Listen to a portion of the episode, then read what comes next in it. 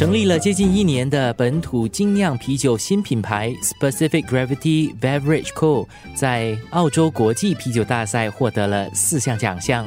幕后酿造者是本地少见的女酿酒师黄锦秀。五十七岁的她从会计转行酿酒，二十多年来见证了本土精酿啤酒的兴起与发展。她也向我诉说了自己跟啤酒的不解之缘，从婚姻到事业都离不开这个饮料。生活加热点，先请你聊一聊你跟啤酒的缘分。你知道小时候的时候呢，帮忙妈妈拜祖先哦，然后也很好奇了，每次妈妈会把那个酒洒在地上哦。我就说，不如我帮忙神仙一起喝。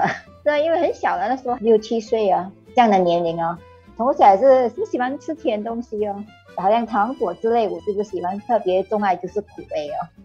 小时候也经常听到母亲说，哎，我在家乡也有自己酿酒啦，酿米酒啦、双金酒啦，有时候也做一些药材酒啦，就开始对酒就有一点兴趣了。从小就有对酒有一种好感。听说你认识先生跟啤酒好像有一点渊源的，就是朋友的生日派对啦。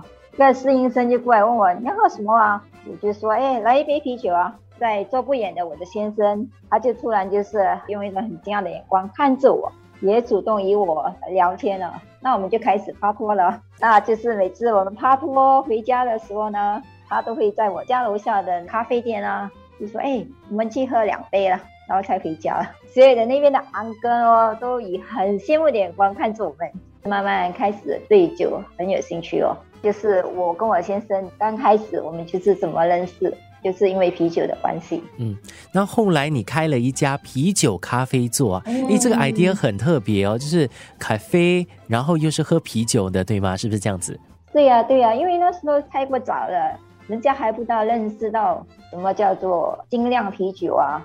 开始的时候也是进很多从比利时啦、欧洲国家的啤酒、美国的啤酒进来了，就是 craft beer 啦，就是精酿啤酒。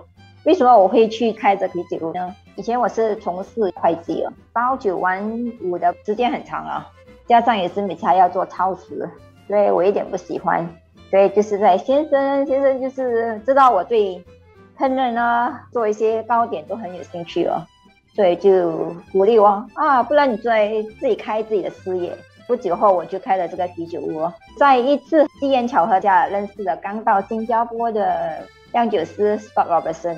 我先生是最早的一个去学如何酿酒，我也是包装很好玩，以好奇的心态也加入了学习哦。不久之后，我就成为了那里的全职的酿酒师，那就是我怎么开始了酿酒的工作了。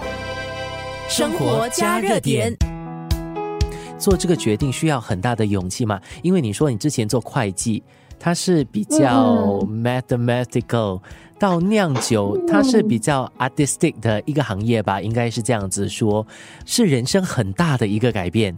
你当时是怎么做这个决定的？心里想了什么？当时我是没有，我是说，呃，抱着好玩啦。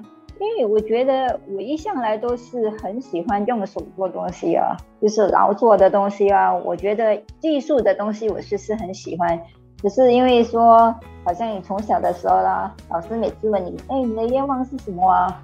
每次我都想不到我的愿望是什么了，我也不知道我将来长大了要做什么，就是这样了。人家说，哎，会计很快你就可以找到工作，就是这样做了会计了。为什么我会说改变？因为我觉得。酿酒跟烹饪煮东西是有关系的，就是说你煮东西，你不是要用材料啦，慢慢就是要很用心的去做一样的东西。烹炒菜啦，你要准备所有的材料，大同小异啊，只是说那个是比较大型的，跟家里的主菜比较小一点而已。